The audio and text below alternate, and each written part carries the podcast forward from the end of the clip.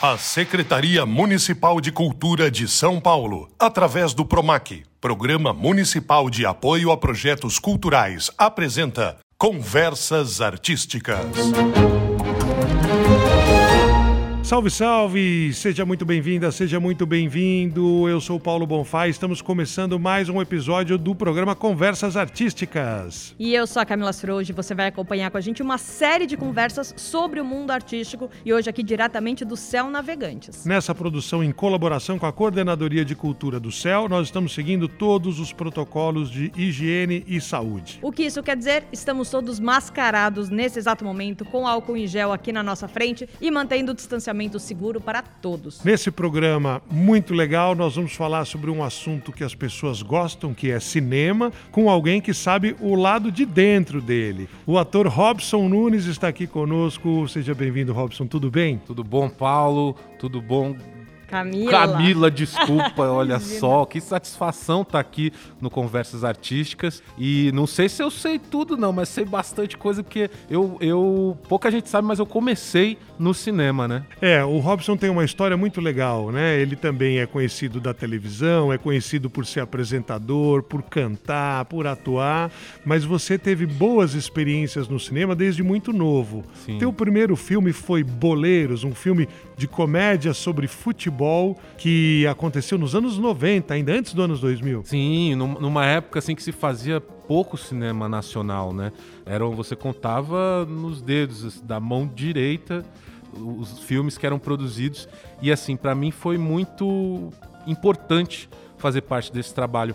Ele saiu, Boleiros na época saiu junto com o Central do Brasil, foi um pouco ofuscado por conta disso, né? Que o Central é o Central. Foi um filme brasileiro que foi muito é, premiado na mesma época. Exatamente. E para mim, é, era uma época assim, que tanto que eu fiz, eu falei, nossa, quando surgiu o, o teste, ah, tem um teste que eu falei, ah, mas cinema nacional, porque a gente tinha na cabeça a, a pôr no chanchada ainda, né?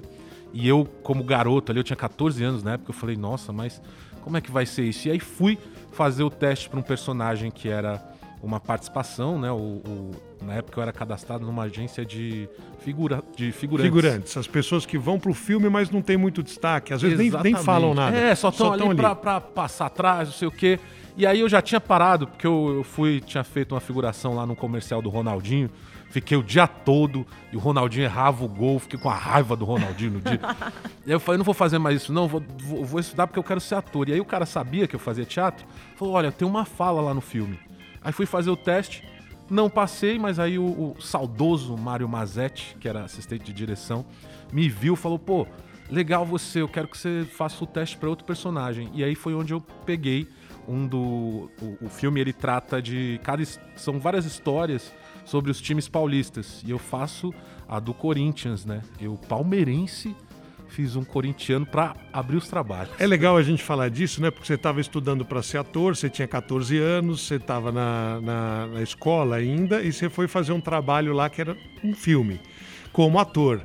E o ator ele tem que saber modificar quem ele é, inclusive porque você já falou, eu era um palmeirense e no filme eu tinha que ser corintiano. A, a preparação para você entrar em cena não é só decora o texto e vai. Absolutamente, não. Você. E, e assim, uma coisa que chamou a atenção no, no meu teste, eu fazia imitações, né? E aí eu, eu imitei no teste o, o Netinho, e o Mano Brown. O cantor Netinho Exato. e o Mano Brown do é, mano, Racionais. A gente, a gente tá aqui, né, mano, muito feliz de falar com vocês e não faz assim. Aí chegava o Mano Brown e falava, e aí, mano, certo? Satisfação mesmo, o bagulho é louco e vamos pegar esse filme aí. E aí o, o, o Mário falou, pô, não, vem cá, nosso Mano Brown. E aí, como eles sabiam, ele e o Hugo Giorgetti, que era o, o, o diretor do filme, sabiam dessa, desse recurso da voz, eles pediram uma voz pro personagem. E eu procurei, procurei, não achei. A Fátima Toledo, que, que preparou o pessoal pro filme, é, ela sugeriu, ela falou, oh, Robson, e se você fizesse um gago? Aí um gago é não um gago que não consegue falar nada, mas aquele que começa gaguejando e depois fala normal.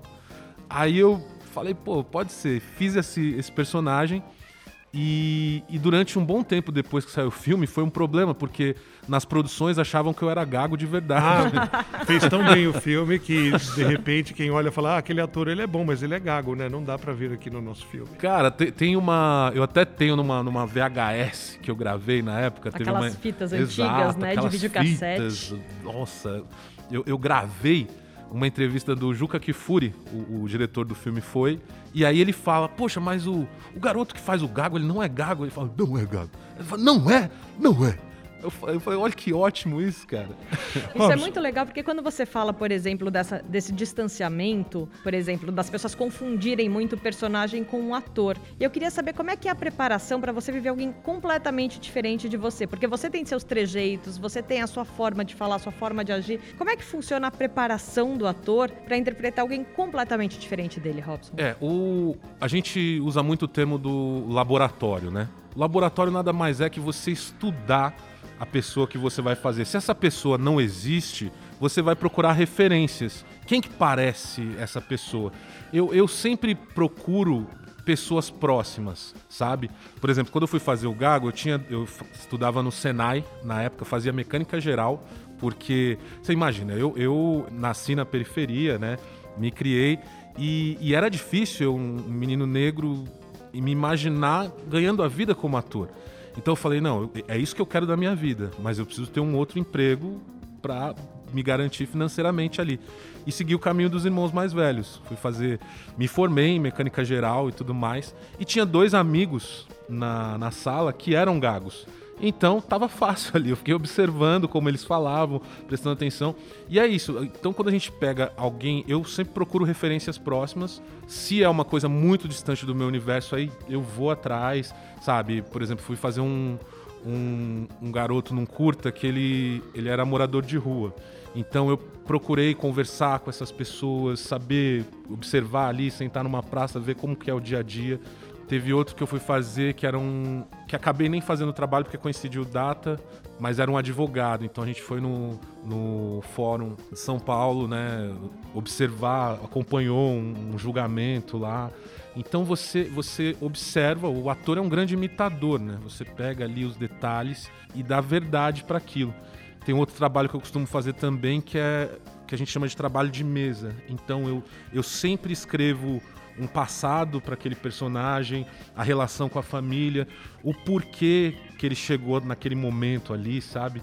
Então eu, eu, eu gosto muito desse desse trabalho mesmo. Mas, Robson, você falou, falou de ser ator quando você precisa se inspirar em alguém que não existe. Mas você também fez um filme baseado numa pessoa que existiu. Exato. Muito famosa, muito reconhecida, o cantor Tim Maia. O Robson Nunes ele fez o papel do cantor Tim Maia numa fase da vida que era o Tim Maia mais jovem. Isso. Né? E... e aí você fala, essa pessoa existia. Não dá para inventar um jeito que ela não era. É. É, muda para você como ator, né? O, o que eu preciso fazer agora que todo mundo pode saber quem é que eu estou imitando? Muda bastante, Bonfá, porque você não pode cair na caricatura, que é aquela coisa, os trejeitos. Porque uma coisa é o Tim Maia que você via no show. Você está representando aquele cara na vida. Na vida, ninguém é o tempo todo. Aí, como é que é? Vai lá! O retorno! E, e eu ainda fiz o Tim Maia, eu divido com o protagonismo ali com o Babu Santana. O Babu, acho que a responsabilidade dele era maior ainda por conta de, de fazer uma fase do Tim Maia que as pessoas tiveram acesso. Então o Babu tinha, tinha, inclusive esse. O Babu faz a cena clássica quando ele passa mal no show que não volta mais, né? E aí o Babu estudou cada movimento ali para fazer. Como eu fazia um Tim Maia jovem. Tinha pouco registro, não tinha vídeos do Tim Maia jovem. Não tinha nada, nada. Tinha algumas fotos, mas foto você não, não tem noção nenhuma, né? E aí o, o que, que eu pensei? Eu tenho que fazer um adolescente que vai se tornar esse cara. Então toda a personalidade tem que estar tá ali, mas com 15, 16 anos você não pode ter a marra que o Tim Maia tinha de, de peitar contratante, falar, não, não vou fazer o show, não sei o quê. Era isso, mas de uma maneira reduzida, sabe? Era o começo do desenvolvimento daquela personalidade, né? Exatamente. Né? Tanto que tinha, tem uma parte do roteiro que todo mundo ria. Quando a gente as primeiras leituras, o pessoal ria. E aí eu dei uma outra leitura pro, pra cena, que é quando ele chega para cantar no programa, ele fala, qual que é o teu nome? É Tião, Tião Maia. Aí ele, não, pô, não, você não, não, não pode se apresentar com esse nome. Aí eu, eu coloquei um peso, porque eu falei, pô, mas eu não vou poder me apresentar por conta do meu nome. Porque é, é sério para ele aquilo, entendeu? Não era uma piada. E aí é quando o, o Carlos Imperial Batiza. batiza ele de Tim Maia. Então, assim, é uma coisa legal da preparação do Tim Maia, como eram duas pessoas vivendo uma mesma, a gente. eu não estudei minha parte, o Babu estudou a dele. Tinha uma preparadora de atores, que era Maria, Maria Silvia Siqueira Campos. E a Maria Silvia ela foi fundamental, assim, porque a gente estudou o roteiro inteiro, os dois. Então tem, tem códigos corporais que a gente fazia ali, uma mão que, que batucava na barriga, uma coisa que, que era só nossa, mas que a gente imprimiu em algum momento para você Identificar a, continuidade. Exatamente. E o melhor de tudo era o pessoal eh, encontrando a gente, me elogiando de cena que era do Babu e vice-versa, sabe? A gente, com isso a gente falou, deu certo. Não percebeu. Mas você teve, por exemplo, no, num filme que foi um super sucesso do cinema nacional, que foi Carandiru. Sim. Que tinha um elenco com muitos atores já consagrados, outros atores estavam no ar, no ar, eh, em novelas na televisão aberta também. Tinha gente que era veterano, tinha gente que era iniciante. E era uma produção grande, né? Com muito ator, baseada num- numa situação real, né? Dramática e tal. Eh, nesse caso, como que é o set de filmagem para o ator? Né? Porque tem 50 caras para um lado, mais 12 para o outro, mais 30 para o outro lado. O diretor fala com o megafone. Como é que orienta todo mundo e como é que você vai saber, pô, eu, eu- lógico, além de ensaiar, né? Eu tenho que falar aqui agora, tenho que esperar esse cara me dar essa deixa, né? Ele vai fazer uma coisa para que aí eu faça a minha, depois da minha outra vai fazer. Como é essa experiência? Cara, é uma loucura, né? Eu, eu tiro o chapéu pro, pro Hector Babenco, que foi o, o grande maestro do, do Carandiru, né? De, de encarar, porque assim, atores com fala, 35. Mais uma figuração de. Tinha dia que tinha 800 pessoas. 800 pessoas 800. numa gravação. A, cena que é a, a capa do filme, que é, que é o pós-massacre, né? É, que são todos sentados no pátio, tem. Eu não sei agora se são 600 ou 800, mas é gente pra dedéu. E a concentração é fundamental, porque assim, é um- tem um- uma carga, né? O Carandiru, ele foi um trabalho de drama ali, muito, muito pesado. A, a- a atmosfera era pesada. Eu comecei a acreditar em lance de, de energia depois que eu fiz o Carandiru, porque, cara, a, a sensação era física. Assim. Primeira vez que eu entrei no Carandiru, eu senti uma, uma, uma pressão no meu peito, como se alguém estivesse me empurrando. Aí eu, eu entrei, o olho lacrimejou na hora, assim, eu me benzi e a gente rodava pelo menos duas vezes por semana no Carandiru. Não, não era sempre porque ainda estavam transferindo presos de, de um outro pavilhão. E foi uma, uma experiência muito pesada, assim. Mas a, a questão, por exemplo, de se preparar, que a gente estava falando do laboratório. A cena do. Tem uma cena que, que é a última, né? Fecha a sequência toda do massacre ali. É o Salmo 91 quando, toda vez que eu lia o roteiro, aquela cena mexia comigo. E, e eu me fingia de morto, chegava no- na cela e lia a carta da mãe e entrava o off da mãe. Essa era. Eu falei, cara, mas isso aqui tá. É, é muito incrível isso aqui, eu vou preparar essa cena. O que, que eu fiz? Eu preparei a minha leitura do, do salmo.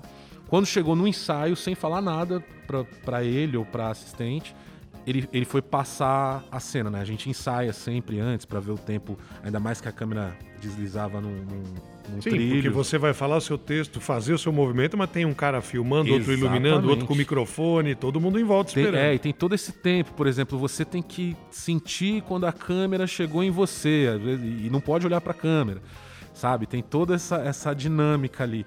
E aí o que acontece? Ela falou: ah, você pode ler o texto só pra gente ver o tempo do, do carrinho aqui. Aí eu já li na emoção que eu queria. E aí, cara, eu não precisei pedir pra fazer. Ela chegou e falou: olha, o Hector gostou do jeito que você leu, vamos fazer uma assim.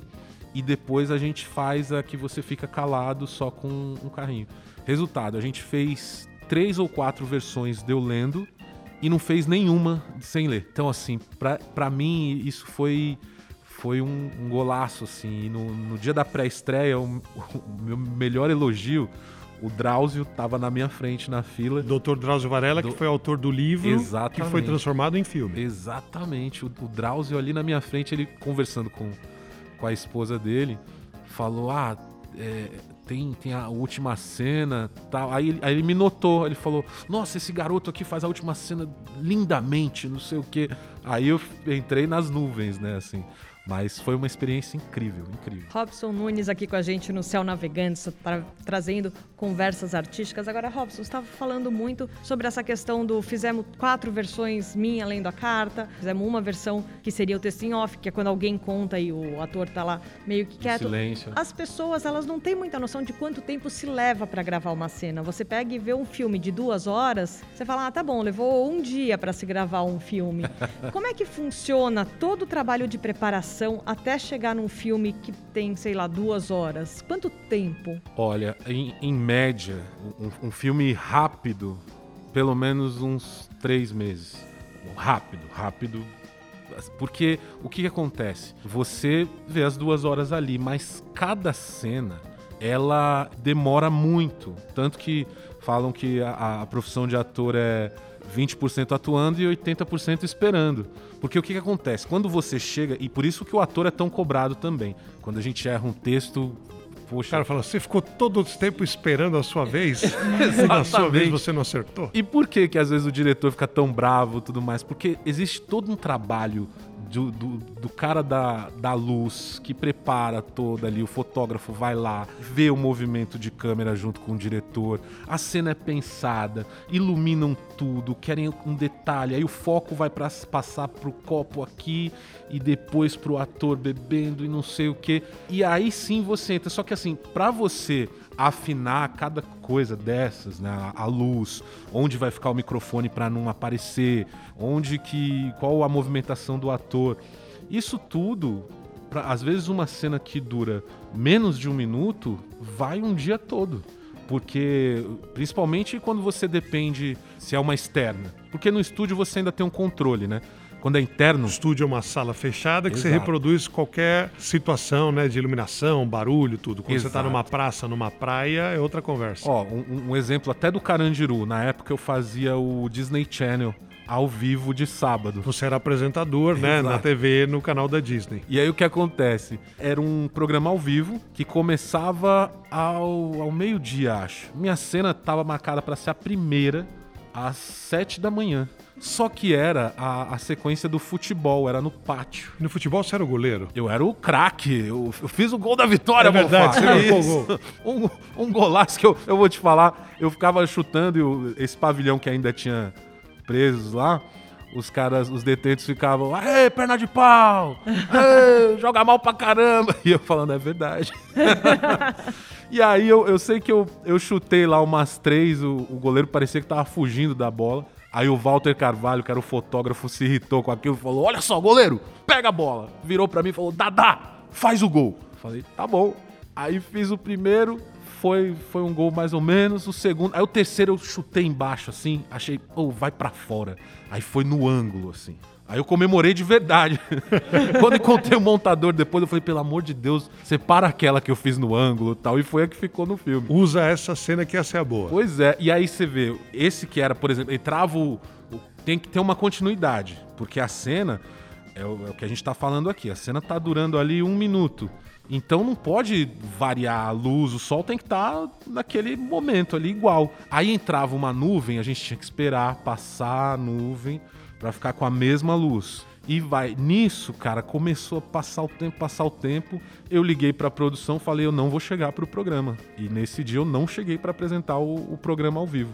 E entendi que não dá para me comprometer com outra coisa quando tem uma cena externa. Robson, você falou agora um pouco da tua experiência, né? Os atores em geral, eles têm que ser muito versáteis, né? Para quem quer trabalhar, seja o cinema que foi o nosso assunto principal até agora, mas também o teatro, você tem experiência na televisão, mas você é um cara que canta, é comediante também, tem personagens próprios, faz um show de comédia, faz comédia de cara limpa, que é quando você tem só o microfone e o stand-up comedy. Para quem está nos ouvindo, acompanhando aqui e pensa em trabalhar com isso, ah, eu queria trabalhar nessa área tal. Qual a tua indicação, né? Do tempo que você começou para hoje, muita coisa mudou, Muito. a tecnologia, algumas devem ter ficado mais fáceis, outras mais difíceis. Mas se fosse dar uma dica, por onde você começaria de novo se fosse iniciar seu, seu, sua caminhada? Olha, eu acho que sempre, sempre ter inspirações é, é, bacana. Você procurar referências, né? Você entender o que você quer fazer. Eu sempre gostei muito do, dos Trapalhões, então adorava o humor, os Trapalhões E aí conheci o Monty Python, que é um grupo inglês que faz sketches, o que a gente chama de humor nonsense, né? Que é aquela coisa meio maluca. Quem mais? É, o stand-up, hoje você tem uma infinidade de, de, de pessoas aí para você se inspirar. Inclusive, no Brasil, né? São exemplos, né? Você está dizendo, ah, ter, ter, exemplos, ou de pessoas, ou de Exato. trabalhos, de, de, coisas que te, te comovem, te chamam a atenção. Exato. E assim, uma coisa que. É, não, não, não, é todo mundo que, que parte para esse lado da, da, versatilidade, que quer fazer. E, e, ok também. Às vezes o cara fala, não, foca numa coisa e fala, não, quero ficar bom nisso. Quero ser improvisador. E aí o cara estuda e, e, e vira expert naquilo, mas assim, uma coisa que me chama atenção na carreira do ator é essa possibilidade de ter várias linguagens, né, de me expressar de diferentes maneiras, seja com a música, seja igual eu falo, você é cantor? Eu falo, não, eu sou, eu sou um ator que canta. Então, assim, o, o stand-up para mim também é uma linguagem. É, então eu gosto de me desafiar e, e procurar novas coisas. E hoje em dia você, com a internet, né, você Tá, tá, fácil, essa é a verdade. Você vê o que é feito em outros países. Exato, imagina, Bonfado. Eu, eu, quando era moleque, eu, eu lembro que o, o, meu primeiro acesso a, a, show de humor eram os discos, né, de, de, de piada. Eu ganhei uma fita do, do, do, Tiririca quando eu era criança e achava o máximo aquilo. Imitava ele, abestado. E, então, assim, hoje você digita no Google alguma coisa ali, ah humorista inglês, não sei o que, e, e tá lá para você pesquisar, entendeu? E ver e, e, buscar técnicas. Então hoje você pode. É, é, mais fácil ser autodidata. E não que isso tire ali a importância de você fazer um curso também, de você correr atrás. Mas é, é sempre importante essa busca por estar tá aprendendo mais. Porque tem uma, uma frase até de uma música do Simoninha que é saber não ocupa lugar. E isso é genial, cara, porque o, o, quanto mais informação, mais bagagem você tiver, eu nunca imaginei, por exemplo, que o, o, o Senai, que era uma coisa que totalmente fora da, da minha área, que ia me ajudar num personagem, sabe? O seu curso de mecânica. Exato. Então, assim, tudo na vida você pode tirar proveito. Então, não, nada é, ah, pô, tô aqui perdendo meu tempo. Não. Você perde se você quiser tudo te agrega, na verdade. Então acho que hoje em dia muito mais fácil por conta da, da tecnologia, até de fazer uma aula online, sabe? Então dá para correr atrás aí, galera. Eu achei muito legal esse exemplo que você deu do curso do Senai, porque assim, ao mesmo tempo você nunca sabe que papel você vai interpretar, que habilidades você vai precisar. E tudo isso ajuda a compor um personagem, não ajuda? Seja no movimento manual, seja. Eu queria que você me dissesse: tem alguma coisa que você de fato achou que seria conhecimento jogado no lixo, entre aspas, e que serviu muito para algum perfil, para algum personagem? Ah, eu, eu acho que teve isso, né, do, do, do, do personagem. Do, mas assim, do modo geral, eu, eu sempre tive essa. E, e até uma vez me perguntaram, né? Por que, que você faz comédia? Eu falei, cara, porque eu, eu escolhi o humor pra minha vida. Então, assim, tudo é como você. tem a importância que você dá. Então, assim, você pode pegar uma situação que você tá. e se estressar com, com uma fechada de, de trânsito, um, alguém que te esbarra em você, ou até mesmo um, um assalto, e aquilo te perturbar para o resto da vida, você transformar aquilo num trauma, ou você pode condicionar aquilo para um texto e, e, transformar aquilo, ter um olhar cômico sobre aquilo. Claro que eu não estou dizendo, ah, pô, fui assaltado, que legal. Não, mas aí eu faço como eu fiquei esperto depois que eu fui assaltado a primeira vez. E conto isso de uma forma cômica. E aí eu já tenho ali um texto de stand-up, entendeu? É você transformar. Eu acho que, que você. A, a vida te dá muitas possibilidades e, e você tem que saber para onde levar isso, sabe? E eu escolhi o humor, porque me faz bem e, e, é um jeito de, às vezes, até externar uma coisa que você. que, que tá te perturbando ali. E quando você coloca sob essa ótica, isso é muito legal, que às vezes a pessoa se identifica e fala: Nossa, eu, eu, achava isso absurdo, mas você falou de um jeito tão leve, é verdade, né? Você quebra a resistência, né? Diminui a, a, as distâncias. Exato. Nós estamos caminhando para a reta final dessa conversa artística de hoje com o Robson Nunes aqui no Céu Navegantes. O Robson, você mencionou o, a, o ator né, como aquele que dá 20% do seu trabalho em performance e tem que ter 80% de paciência, porque o processo do cinema é coletivo, né? Nem sempre é a sua vez, mas você Sim. precisa dos outros para chegar lá. E nessa, nesse exercício exercício aí de, de, de, de paciência, de set de filmagem, de conviver com pessoas também com outras habilidades, o que você considera que seja mais difícil para o ator? É continuar sendo a pessoa que ele precisa ser naquele momento, embora a, a vida esteja acontecendo lá fora? É, é desligar dos seus problemas do dia a dia, porque senão você não, não consegue entregar o seu melhor? É, o que, que é um, uma dificuldade nessa carreira artística? Eu acho que a, a dificuldade aqui no, no, Brasil. E a incerteza, inclusive, se você vai continuar tendo trabalhos depois daquele que você está fazendo, porque cada filme é um filme. Eu acho que é essa última, é a incerteza. Porque muitas vezes, alguns trabalhos eu queria estar tá me dedicando 100%, mas eu não posso. Porque esse trabalho que eu estou fazendo cobre as minhas contas desse mês. Só que no mês que vem eu tenho escola da filha, tenho o aluguel, tenho não sei o quê, que eu preciso já estar tá pensando lá na frente. Muitas vezes você está com três, quatro trabalhos ao mesmo tempo. E alguns demandam mais dedicação. O Tim Maia, eu queria muito, né? Eu tinha feito o especial, tem um especial na Rede Globo que chama Por Toda a Minha Vida. Eu tinha feito lá o Tim Maia e na época que eu fiz, surgiu o, o boato que ia ter o filme. Então fiquei atento de, desde lá. Quando surgiu o teste, eu fui fazer, me preparei para o teste. Quando eu passei. Isso é legal as pessoas que não são iniciadas saberem também, né? É como num time de futebol: tem uma peneira, um teste. Oh. Olha, tem lá um lugar, mas tem 10 pessoas querendo. Vamos testar, as 10 fazem um teste Exato. e só uma continua. Exatamente. E assim, e, e, sempre, viu? Isso nunca acaba. Desde o início da carreira, é, isso eu já aceitei. no, hoje eu sofro menos quando não passo. O cara no... pode até te convidar, mas ele fala, vem fazer o teste. Exatamente. E, e às vezes, cara que trabalhou contigo, que, que te dirigiu, já sabe quem você é, mas ele quer te ver naquele personagem. E tudo bem, entendeu? Porque é, ele, ele precisa ter essa. Quando ele começa um projeto, não é só você. Você vai fazer o Tim Maia, pô, mas como é que vai ser você?